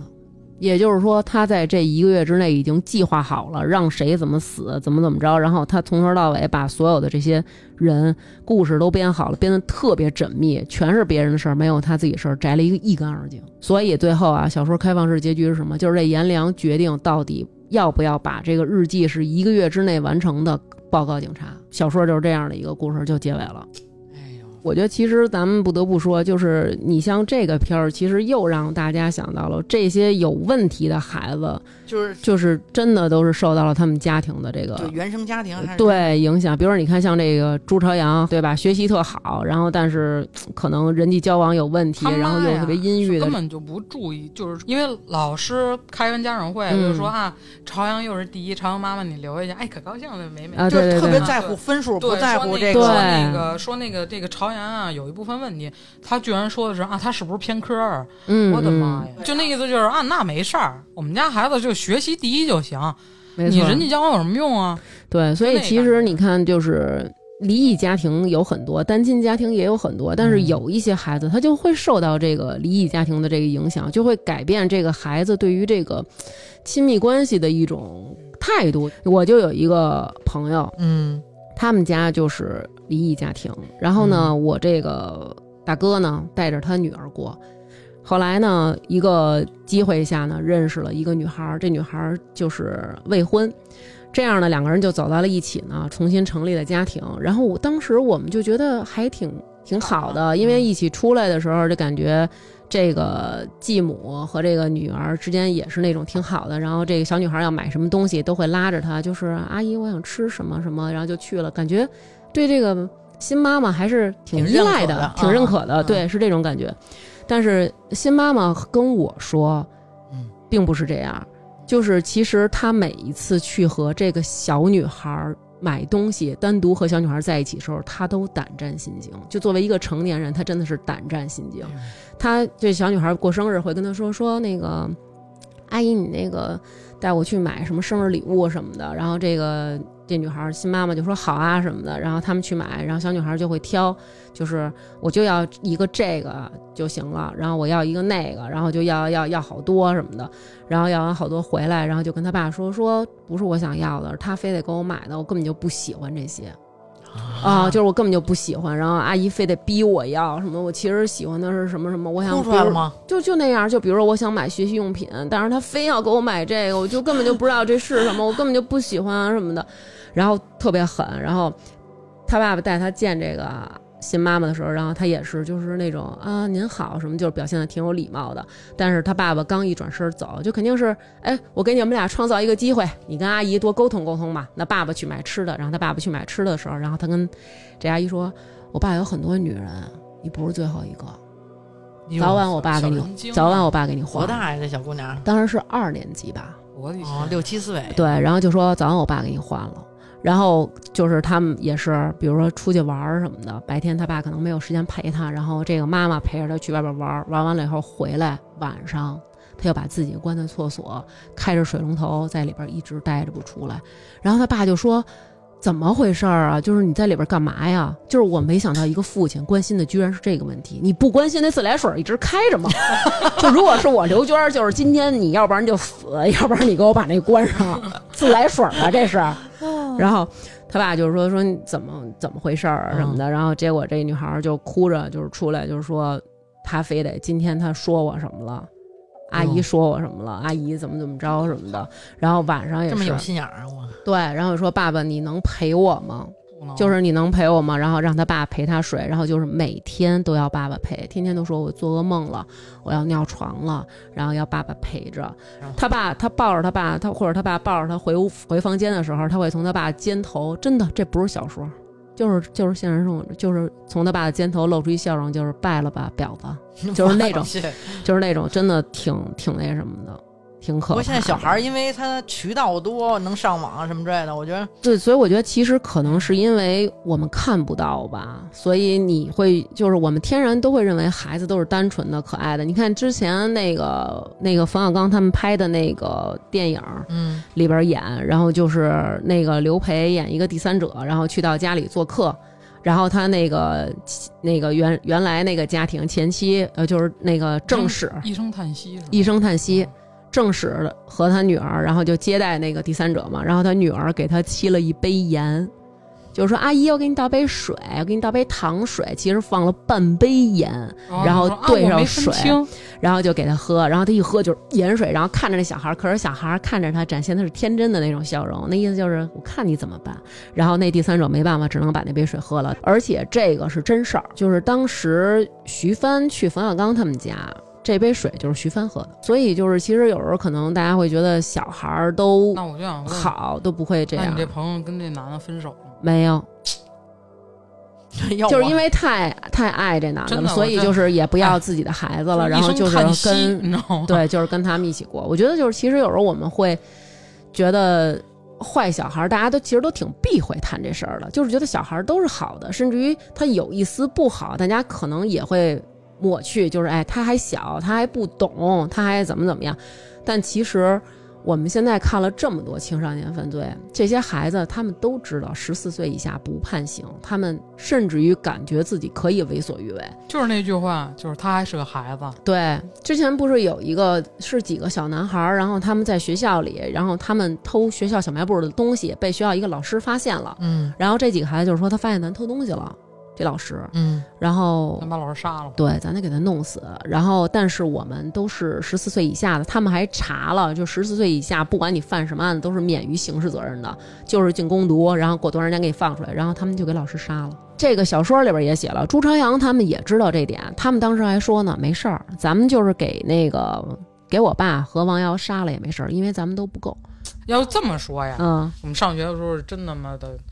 听话，对啊老师还打我们呢。不主要是因为偷我吧你的家庭不是那样的家庭，家长是孩子第一任老师嘛，嗯你家嗯长处理这个每件事情是怎么处理的，他孩子其实是有模仿能是我力们的。家要有这事儿，我爸给一大嘴巴就给我呼啊就死了。就其实我们都会这么认为的。就像我前两天听到有人跟我说，就是没有小孩不撒谎，也没有任何一个小孩没有偷过东西。我说对你这个说的太夸张了，都撒谎这是有可能的，但是你说都偷过东西，我不信。然后他说，小孩是这样，他看到一个东西，我喜欢，没有经过别人允许，或者在别人不知道的情况下拿走，这就叫偷。行，那咱们现在就做一，咱们就四个人啊，嗯，。反正我我先说，我偷过我们家钱，买我买东西，我也偷过去 咱们你们就想吧，你一次没有偷过东西吗？这个偷并不是只是你偷商店、偷商对对，场 你可能是偷啊肯定你可能是偷啊偷你们家的，但是我跟你说，真的特别的害怕。不，咱就说就是就是你你偷过没偷过家里东西？我偷东西，我跟你说，我偷那一次让我特别的难受，就是因为我小的时候，就是家里边儿就是嗯没有那么多玩具，嗯，而且我本身就是可能我是一个就是什么时候都特别向内求索的这种人，我就觉得我不应该提那么多的要求，要求我父母给我买这个买那个，所以很多的玩具都是我自己来做。然后我当时呢，有一天在我奶奶家那个院儿里，我看见有一个那个画报，嗯这个画报上当时画了一个画儿，这个画儿是拇指姑娘，就是拇指姑娘被那个青蛙给掳到她的那个叶子上，然后她就青蛙给她打扮的漂漂亮亮的，要让她嫁给自己那个青蛙儿子嘛。嗯然后拇指姑娘就很漂亮的穿着漂亮的裙子坐在那个荷叶上，然后我当时觉得太漂亮了这个画儿。然后我的玩具是什么？我的玩具就是我自己找各种漂亮的小花片儿，把它贴在硬纸壳儿上，然后我再把它绞下来，我拿它们过家家儿。嗯然后我就想要这个拇指姑娘的画儿，我就把这张画儿从那张画报上撕了下来。那等于这然后画报是人家的是吗？画报是我奶奶家，我不知道是谁哦的。然后我把那是我我身上没，有兜儿，嗯然后我又怕把拇指姑娘给折了以后给拇指姑娘压了然后你给她，明儿含嘴里对了你贴纸板纹纹上身就不平了，我就把衣服拉开了。那小时候那胸平的，我跟你啊说，现在也 是，但是现在不是有肚子，它鼓出来了吗？ 对吧？小时候那胸平的，真的。然后我就把那个画儿就这么直接从脖领子上塞进去，然后贴在了前胸。我还特别注意的不让拇指姑娘贴到我的肉上，因为那样她就可能会被汗给阴了。我还让她朝外，然后把那个画儿好好的贴在前胸，然后从外边给摁平了。但是我忽略了，就在我手边上是我们家的帘子。然后奶奶他们、姑姑他们就都坐在在就坐在里屋，他们透过帘子，我的一举一动看得一清二楚，真的特别羞愧。但是其实你要有一个那个尺度，就是你长大了之后，你就知道这个有些东西它不属于你，你就不要拿，这都是成成长经历嘛，都我是。是偷了一百块钱，一百块钱，嗯，我还我我还忘了干嘛了，好像买什么东西了。然后我妈回家以后，因为我们家那钱就放在一个包里，那会儿嗯，我妈回家就发现了。其实我妈发现了，她就问我来，她说这钱少一张，我说我说啊，我说是不是我爸拿的？我妈说不是你爸拿的，你爸兜里的钱比这还多呢。嗯，说你，我妈直接就说一句，说以后你用钱你跟我说，你不能自己拿，我就再也没拿过钱。对，我觉得其实可能像你这种说的，就还是属于父母教育的比较到位。但是你看，刚才像咱们也说了，朱朝阳一直在这种自卑的这种环境下，爸爸抛弃了他们，不要他们，他妈是一个又矮又丑又胖的女人，然后还只看重学习分儿的那对个，，然后他妈在景区检票，一个月只挣一千多块钱。朱朝阳他们家的生计非常非常的艰难，嗯他在学校备受白眼儿，同学都是穿名牌儿什么的。然后他爸爸和那后妈两个人，书里写他们开的一辆车就购买一套房，就是特别有钱。然后他爸爸所有的东西都用好的，他这个后妈也是所有东西都用好的，然后什么都没有。张东升也是，爸妈是农村的，然后他来到这个城市，他的伴侣看不起他，他的岳父岳母看不起他，所有人都比他有钱，所以就是他们这种人难免就是这样，就是他们会很期待能够得到一个认可，能够得到别人给予的什么，但是给不到的时候，他们就可能就不像咱们可能用别的一种方式，但是他们可能就用一种比较极端的方式去获取。我就想知道南哥小时候偷过什么。哼，说吧，偷家里我妈那儿的钱，偷的时候你得看这个哪张票 多，你得看面值，你得不容易有被发现。对是你吧得有技术，比如说那儿有这个十张五十的，三张一百的，你肯定得偷五务十实的的， 啊。今儿要是十块的多呢，你就偷十块的，这都是有技术的。偷着都嗯买什么呀？买烟。主要就是吃羊肉串儿，你吃完羊肉串儿，嘴边上那孜然，一张嘴全是那个烤肉味儿，你这样再回偷去，偷其实还好，我我我印象中，我小时候，我觉得现在我想有一个感受的就是说，小孩的那种不知道哪儿来的邪恶，嗯就是一是我记得我上小学的时候，嗯有一个可以说是就是也是外面的一哥哥给我们讲嗯啊，就是讲这个，当然是因为小孩老打打架嘛嗯嗯那会儿，当然就想这个怎么打架，就讲这个呃技术上当然有一些交流， 能看当然到在这些个啊。战略上，他给我们的一个方针是什么呀？他跟我说一句话，我现在记忆犹新，嗯，说你打他的时候啊，你不能拿他当人，哇塞，这太狠了吧！对吧？我跟你说，其实这就是这样。你看小孩儿打架没轻没重，为什么出现那么多这种打架，比如说致死或者致残的，就是因为人多，而且都敢下狠手，觉得你打一下没事儿，我打一下没事儿。但嗯其实这么多的拳，这么多的脚累积起来造成的后果是嗯非常严重的。，我对，就想起这句话，我就觉得挺毛骨毛骨悚悚然的，啊的。真是够狠的。后来而且这哥他哥是怎么着他是了？从一个小孩儿嘴里说出来的吗？嗯、当时他多大呀？当时他就是初中的一哥哥，我是小学的小孩儿。啊，我天哪！然后还有一个事儿就是发生在我初中，嗯那个是我真的差一点儿就是可能就是悬了。嗯，当让人时打了，也是当时这个老跟哥哥们在一块儿，就是、嗯呃嗯嗯，做一些这种哈、好像自己是这个社会人儿的这种感觉。嗯然后当时呢，有一次我就记得跟一朋友，我们俩晚上没事儿，十一点多在他们家看录像什么的。初中在外边上人家熬夜那去会，儿对都不回家都刷夜了。天天都当三十过。我记得有一天啊，我们俩就突然就是有一想法，就说咱们俩得练练胆儿去，嗯要不然以后怎么跟哥哥们混啊？嗯就是你这个人要的你是得是有勇有谋嘛，那你以后一说练胆儿呢，这哥们儿嗯应该不是小徐了，真的不是 不不是不是存在他不是他不存在练胆儿。怎么练呀、嗯我们俩琢磨了半天，想了一方案，嗯最后没实施啊。啊但是那个方案现在一想也后怕，嗯，就是往那个学院路那边儿小树林儿里哪走儿，就是往学院路学院路啊。小树林儿，再往一直往北往清河那边啊，走，你们是不是因为那块儿那会儿咱小时候那边儿特荒啊，特荒特黑，啊，对，基本上全是树，就是没有路灯。根本就没人。嗯嗯，我们想的就是过来过去的那种什么行人啊、自行车啊，我们就拍他一黑砖，我们就嗯走，嗯骑着自行车，无理由，是不是疯 了？是不是疯了？我们就是坏小孩。我真的这哎这你要是干了，你现在不坐这儿了，还真嗯，没是，有，到后来我们俩就怂了， 还是怂了。我天！所以真的是这个小孩儿，因为他没轻没重，他不懂这么多，就是是嗯后果代价。因为小孩儿其实他想不了那么长远，什么嗯我这一生就改变了，我就怎么锒铛入狱，他想不了这么多。而且所就以可能，就就这事儿，我跟你说，我后来跟好多人聊过啊，嗯有不少的朋友，可能年轻时候可能都有这种，不是说这个具体的这个这个情节，嗯就是他都有这种我要练练胆儿，但是这练练胆儿的时候，你就是得去干点什么这种出坏格儿了。出格的事儿去。哦天哪！小时候我特别愿意就是给人添乱，什么意思啊？就是我跟那个之前我也讲过，跟嘉哥什么的，嗯，就是就说白了就是给别人添麻烦，哦嗯，就是最简单的，你给比如说你给这人家玻璃碎了，你就心里特高兴，就是有那种叛逆的那种，就是捣乱嗯，啊。当然，这个跟那个电影里讲的那些比还是差一点儿，对吧？对也不会危害别人的生命，但是你你就是想说，就是干点平时不能干的事呃，儿，对嗯你干点这个犯坏的事儿，你今儿这一天就算没白过。就爽一下。哎，你觉 得？啊我觉得他说这个让我就是想到了之前我有一个朋友跟我说，他说就是咱们包括平常见面，我不也老吐槽嘛，比如南哥要干什么出格的事儿了什么的，啊我挺烦的，挺生气的。你就但把是今天你跟我们吐槽的那件 事儿，你说，哎，那不 能说，那也太说了，我觉得挺逗的呀。说了南哥就火了。但是你知道吗？其实我觉得就是像朱朝阳他们这种啊，嗯然后还有可能我们这一类，虽然我爸妈管我，可能没有朱朝阳他妈控制欲那么强，就是特狠，你必须喝，你不喝行，不喝倒了吧，嗯牛奶你喝，现在就喝，啊烫对吗？烫吗？哪儿那么烫？其实我也是在类似于这种的一个家庭下，就是特别严格，嗯，要求你干嘛就立刻干嘛，让干嘛现在就干。比如说嗯我们家要求就是，叫你一声儿必须得出现并答应，就是你在哇塞遥远的地方喊哎，或者说你根本就不答应，然后你猪猪走过来不行，你得快点儿到我跟前儿，那如果你要不这么做呢？你聋了，嗯叫你你听不见啊，我的天，大人叫你你不会答应啊。啊，然后我们家就比如说叫一句吃饭了，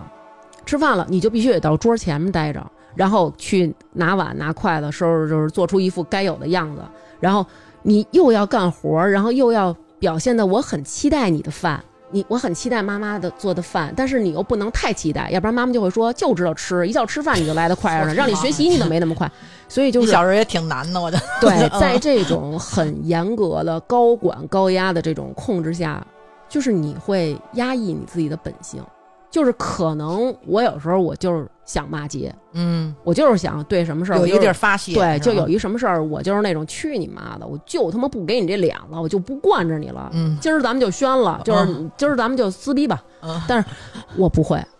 我心里上演了无数次这个，但是我都不会迈出这一步，都忍下了，所以我就会觉得，有时候我特羡慕南哥，嗯就是他能够这样，所以我就觉得哇塞，他好敢啊！比如说，有时候我婆婆跟她说话，然后可能说了几句，然后就是说，哎，你晚上怎么着啊？你别抽烟了，什么少喝点酒吧，什么的，别一坐在那儿坐一天什么的，玩游戏，是吧吧吧。可能他妈说了五句，她嗯了一声。嗯，在她没嗯的时候，你知道我有多紧紧张张吗？啊就是我想她怎么还不嗯呢？要不然我嗯一声吧。所以他妈说她的时候，我都会说啊，行妈啊，待会儿我跟她说，好妈啊，我待会儿告诉她嗯啊，妈行，我知道了。就是你会特别紧张，就你会觉得家长一说话你就特别对那什么你会想压抑自己真实的想法，可能你想说别烦了，知道了什么的，哦但是你不会，你就会想我我要乖，我要我要好，我要做。嗯所以朱朝阳也是这样，就是你看他在他妈面前也是表现的特别那种，就是好好好，妈我知道了，行什么的。但是其实他内心中一定有这么一个地方可以去宣泄，可以去爆发，他就是想做一个坏人。其实我告诉你，其实我觉得小孩儿好像都有那种叛逆期，你看，哎嗯，就这叛逆期，嗯，这这这不这不就是叛逆期吗？这不是。不是你妈现在也不知道吗？我妈现在知道啊，但是刚我开始要是知道，这胳膊就没了，就杨过了，就对我妈当时看见我纹身这花儿第一句话就没有说真难看，或者说真好看，或者说你怎么纹它呀？我妈就直接问了我一句话：嗯，能植皮吗？我操！啊，是吗？我跟你说，这这就是男孩儿和女孩儿的区别。你看像南哥这样，嗯，小你从你爸你妈从多大开始不管你了？初中吧，一般男孩儿家里头初中都开始不管了，其实你说这个让我就是咱们稍微小点声儿啊， 就是我们家旁边这家的这个邻居，他们家那个孩子就高三，今年高三，哦，就是因为这个疫情，所以今年的高三就一直是都没考情况还是挺严峻的。对哦他们家也是他妈一个人带他。嗯然后你每天都能听见，就是可能中午他妈就咣咣咣开始忙活、炒切什么的，然后就挺挺忙的、挺累的。然后嗯有时候特别热天儿，我还听他妈说：“快开门儿，我给你买西瓜啦什么的。”就是我也见过，是很瘦弱、很矮小的一个女人。然后这小孩他妈就是每天可能会跟他说，就前些日子可能会跟他说：“你看高考怎么着啊？你赶紧的呀，你弄啊什么你这个学习啊什么的。”然后他儿子就大喊，就是说那个你他妈别管我，我们同学他妈过的是什么日子？啊人他妈住着房大房子，人家爸妈都有车，人他妈就出国玩儿，去这儿去那儿玩儿，我他妈有吗？你瞧你，你他妈带着我租房住着这破逼地儿，然后就都是这种话，然后还说你之前不就是这儿长过瘤，什么胸长过瘤，什么后背长过瘤什么的吗？说你他妈还得长瘤，你就天天跟我这儿，你不是跟我生气吗？我就气你，你早晚还得长瘤。这孩子就这么得说的他妈让张东升带着爬山去。我小时候呢见过的坏孩子也多，但是没有这属样于的，混，嗯，也可能那会儿的大家这个对父母还是比较尊重不的，是社会上的这个给孩子的那种不平等的那种感觉没这么多，是他就没坏到这个点儿。我觉得现在社会的压力首先也大，对，是这样。对，原来也没有说这个孩子觉得好像谁家条件特好啊什么的，嗯对，差距都不太大对，也，没现在差距这么大。我那天我之前我透完析从医院回家，我不是我爸接我吗？嗯我老能看见一小孩儿，十三十三中的一男孩儿嗯，应该现在这会儿已经上大学了。那会儿看着他的时候应该是高中，因为他书包特别特别厚，特别特别沉，一看。嗯但是那孩子啊，从头到脚加起来嗯得超过两万块钱。嗯那自行车我二四六都能看到，他礼拜六应该是补课去。嗯那脚上那鞋永远都是一双新的 AJ，不是，然后是你穿什么一身？能两万块钱？我现在都不知道穿什么能两万那块钱。鞋有的贵的挺贵的呢，得四五千。带了一万九的现金。对，哦，然后耳机、嗯眼镜儿、手机，手机都是最新款。啊，那自行车就挺贵，你刚刚这话原话，我记得我小时候那会儿跟嗯大家就是说过，嗯，那会儿好像一说谁这个家里头家里特有钱，就是自行车。不是，就是原话就是说这个，你看他这一身了吗？嗯，一千多 知道现在通货膨胀多严重。啊！现在这钱太毛 了。咱们就说啊，你看他这一身一千多，南哥，现在一千多你达得到 吗？ 呃，那手机一千多了，就是手机超了一千了。就现在孩子生活条件太好了。其实我觉得，在这个钱这个问题上，还真是会有影响。比如你是看我们家就是也是这样的情况，然后那会儿就是我我带着豪哥嘛，然后有一次他过生日，然后但当时那天我实在是没钱，那天摊儿上结账，然后就只有几十块钱，我实在是没钱。那天他他过生日，其实我感觉我那天好像都把他过生日的时候给忘了。忘了啊然后回家以后，我就跟他，然后就说想他想要什么自行车什么的，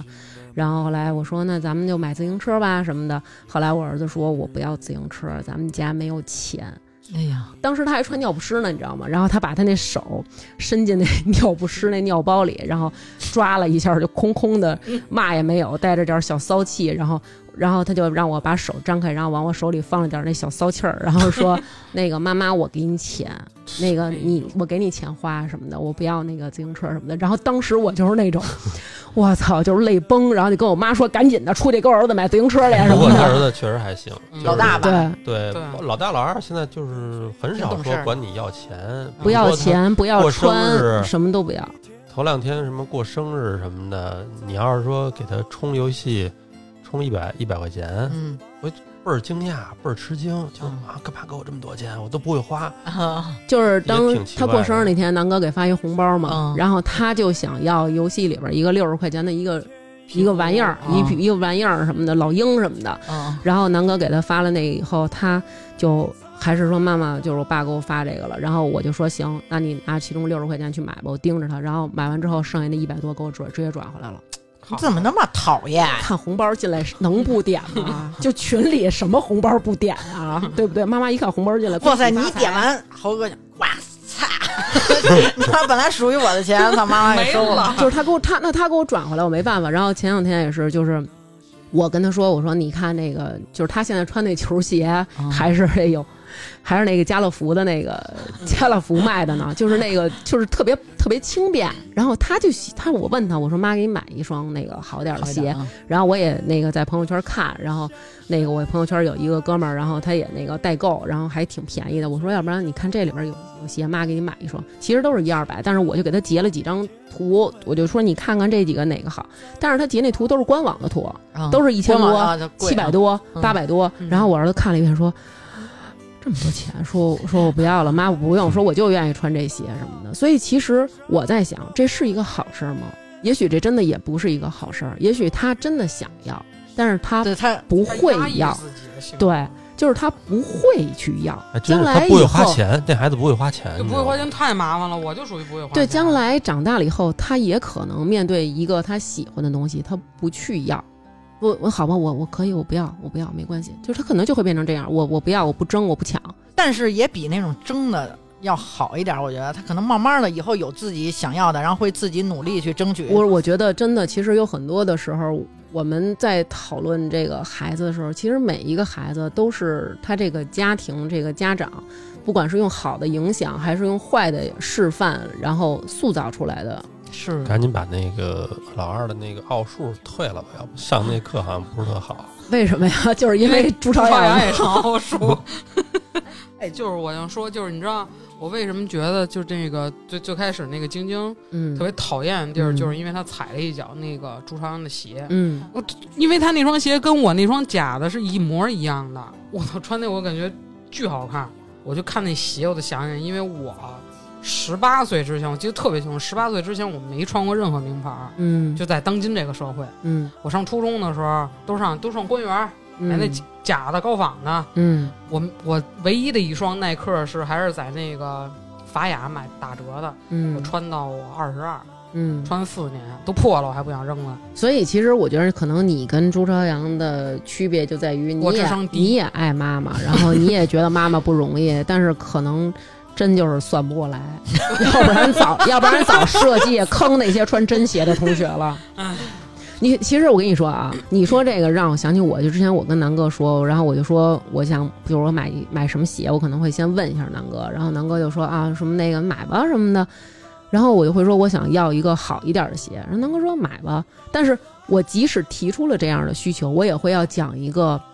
当然这是真事儿了，我会讲一个事儿，让我提的这个要买一个好一点的鞋，更这个合理一要求点合理化，嗯没错儿，就是这意思。嗯因为我小的时候，同学就会有各种各样的鞋，有皮鞋，嗯有凉鞋，然后有运动鞋什么的，有篮球鞋。但是我是只有一双鞋，就这双鞋穿坏了，咱们再买另一双鞋，就是一双鞋逮死了穿，啃嗯死啃这一双。然后当时我有一双奇丑无比的，就是像蚕豆一样，前面是圆圆的那种，然后上面有一个巨大的蝴蝶结，巨大无比，上面还有一些特别跟这鞋型不符的金属的钉儿。然后我就成天穿着这个皮鞋，不管是上体育课还是上什么课，我都穿着这双鞋。其实你说我们家条件有那么差吗？有那么穷吗？也没有。然后就是只给我买一双鞋，然后我就一直穿着这双鞋。结果到有一天我们打篮球的时候，忽然间我就觉得我脚特别的疼，然后我低头一看，我的脚鞋就穿在我脚上，但是在离我不远的地方有我的鞋鞋底儿。 然后当时我的感觉就是我没有笑出来，我没有那种挺尴尬的我操，我的鞋底儿掉了没有？我现在都能想起来我当时的那种尴尬，难看，就是我希望没有任何人注看意见 注意到这一点，然后我就是尽量的不要抬我的脚，因为如果鞋面儿再从我脚上掉下去的话，那就太难看 了。然后我就不动声色的，然后还得做出走的姿 势，我也不能蹭过去，我还要做出走的姿势，哎然后走到我的鞋底儿那儿。买吧买吧买吧买吧，买吧 对，然后我真的我就是拿 拿我的脚踩在鞋底儿上，然后我就买过买过，是因为他最近要买鞋，是吗？然后真的，然后然后我就不动了，我就退到场外。然后同学会说你怎么不打了啊什么的，然后我说啊我不打了，你们打吧什么的。然后我就一直在那儿站着，然后人说，哎，那没有我站在那上了，我已经站在那上了。所以就是真的，你能明白那种尴尬吗？我能太明白。心酸了。然后我，所以我后来那天放学的时候，我就一直在想，我如何的走，怎么能够走？我都恨我这个脚，为什么不能侧面的把我这鞋底儿夹起来？为什么我不能那么着装作若无其事的，好像我这鞋没事儿的回家？就是真的是特别的尴尬。然后直到有一次，我带我儿子在外边玩儿，后来我就看我儿子那个脚，然后我说：“哎，就是他们小孩老喜欢那么蹭着走。”我说：“哎，你这鞋怎么都破了？”然后他说：“啊，他说我这早破了。”我说：“那我昨天怎么没看出来？我昨天接你时候怎么没看出来？”他说：“因为我昨天穿的是黑袜子，我这鞋是黑鞋，所以你看不出来。今天我穿了一白袜子，你就看出来了。”哎呦，然后我说：“真的那有你这这个鞋为什么破了？你都不跟我说呀？”他说：“因为我老这么蹭着走，然后家里人说就是那个奶奶他们说了，就是你既然蹭着走，这个鞋就是你故意弄坏的，我就不会给你买新鞋，就让你穿这破的。”哇哎呦塞！我当时就是一下就想起了我这双皮鞋，我明白就是飙着泪的带我儿子到商场啊，然后买了一双，直接也二话没说就，就是不至于非得穿名牌儿，但我觉得就是正经的，不有好多就是普通现在运动鞋，不有好多哎呢？呦对啊现对在啊那个什么耐克这种牌儿都不叫牌儿了，所以就是你说，如果有这么一个机会，我不想做噩梦，我不想做坏人吗？你可能想下课的时候把所有女生的鞋底儿都给卸了， 跟你一你样你能难因为看。你这鞋是这样的，然后呢，比如说嗯同学现在就是过来嘲笑你，看见你这鞋了之后，然后你就把他们都给杀杀了灭口吗？就不可能。就咱们那会儿可能虽然坏啊，就是有干干过好多坏事儿，但你没到那个没达到那个点，那么坏的点这个。小说里的那种人，可能他们都已经积攒到一另对一对个对另对一个层程度了，对，跟咱们想象的这种吃过的苦啊，或者说丢过的人啊，都绝对不是一等呃，级对的。，我没觉得就错是达到了一个临界点，然后他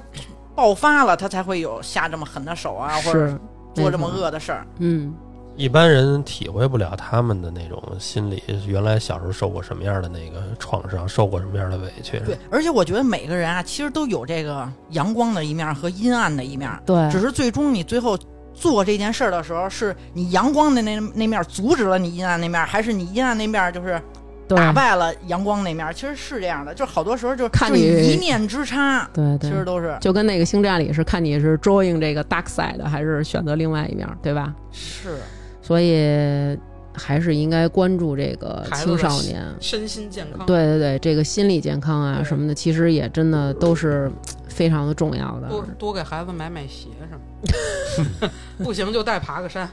而且现在小孩自杀的多少呀？啊对，太多了，自杀太多了。想不开前两天就我跟南哥搬家之前吧，然后南哥那个，因为那两天我就是属于被房东催，就要要搬走要搬走，然后我每天处于一种焦虑当中，经常就是崩溃的大哭，又是疫情，又没法搬，又看不了房，找不了房，然后我就每天都特别焦虑。然后南哥就是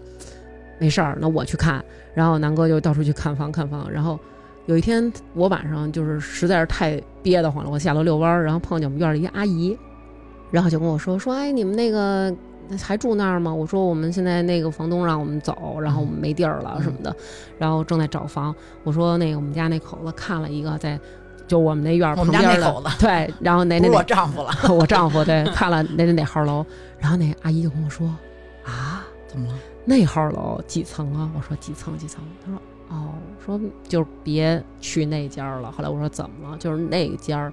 就是一个男孩十三岁，然后也是沉迷于玩游戏吧，然后让家里人给充钱，嗯然后爸爸不给充，然后。骂了一顿，呃，打了一顿，然后跟妈妈说，妈妈也骂了一顿，然后跟爸爸可能又一块儿火儿了，男女双打了一顿，然后跟奶奶说，奶奶也不给，然后爷爷是对他最好的人，一直也没有打过他。然后爷爷同时也没钱，不会弄这些手机。嗯，然后这小孩儿最后就跟爷爷说：“说我想吃什么什么。”然后爷爷出去给他买，回来的时候发现他已经在吊灯上自杀了。就你说是这南哥看的那套，有的时候做家长也挺难的，对，我觉得现在真是做家长太好难、啊，真的就是你说你给他花，可能他就沉迷于游戏了；你不给他花，可能他又走上绝路了。唉。哎真吓人。所以其实我觉得，不管做孩子还是做家长，所以得生俩，要要生就生 俩，要不然就不生。哎呀，所以我觉得真的，其实不管做家长还是做孩子，都应该互相的体体谅谅吧。对，这期就是这样，因为现在青少年犯罪其实也是挺多的，然后也比较受到大家的关注。像前些日子那个奸杀小女孩儿，还有那个啊在对，书店里边儿就是猥亵小女孩儿的那个那小男孩儿对才九岁，对这些行为，然后可能感觉这个犯罪的年龄会越来越低。我们真的应该家长在做一些事情的时候，也许真的应该考虑一下孩子，或者平常多跟孩子聊聊，问问孩子你真实的想法是什么，多给孩子一个沟通的这么一个机会，不要觉得嗨他是孩子，他什么都不懂，他没事儿，孩子什么都懂。是希望坏小孩儿越来越少，然后也希望我们每一个人，虽然带着原生家庭的各种问题，但是其实我们可以在自己长大的过程当中，尽量的去学习，去避免原生家庭带给我们的那些不好的影响和伤害，让自己茁壮的成长，变成一个好的大人，而不是带着这些不好，然后进入到另外一个家庭，把它再复制和遗传传染给自己的孩子。好吧，那本期节目就是这样，谢谢成鱼跟花卷儿。好，就是这样，谢谢大家。拜拜 Hello，大家好，又到了感谢打赏的时间啦！本期在微店发发大王哈哈哈为我们进行打赏的听众朋友有先生 VV 魏小店、嘉盛、刘玉洁、长角的狮子、熊孩子是毛老师、张望、边宇、造句庙、哆啦 A 梦、李小聪、李静、Daisy、贺新、雨琦杰、赵冬雨、美人音姐姐、罗罗的爸爸、邓丽、建雄、白嫖好几年了不合适、杰子、李子薇、王建光、金属熊没有抢到首单的梁宇、王铁男、王甜甜、小朋友、想回国的阿白酱、格格乌拉乌、竹叶青、T Miracle、郭弘毅、单手打字、十里分永强、江小姐、我小刘娟、棒棒棒。大王姐姐推荐的糖花卷儿特别好吃，婷丽给大王一个袋鼠的么么哒。廖建浩、苞米、王小小、齐总把头、郭旭东、游唱诗人、大王哥哥的吕熊、马轩、吴新宇、木然、徐明明、开心每一天、王子、我爱小溪、花花花花卷儿，我是杨美丽，后场村首富贺富贵、刘杰、沐晨、宋傲涵、宋傲涵。非常感谢大家对我们的支持，最后我们要感谢卢德为我们提供的设备赞助。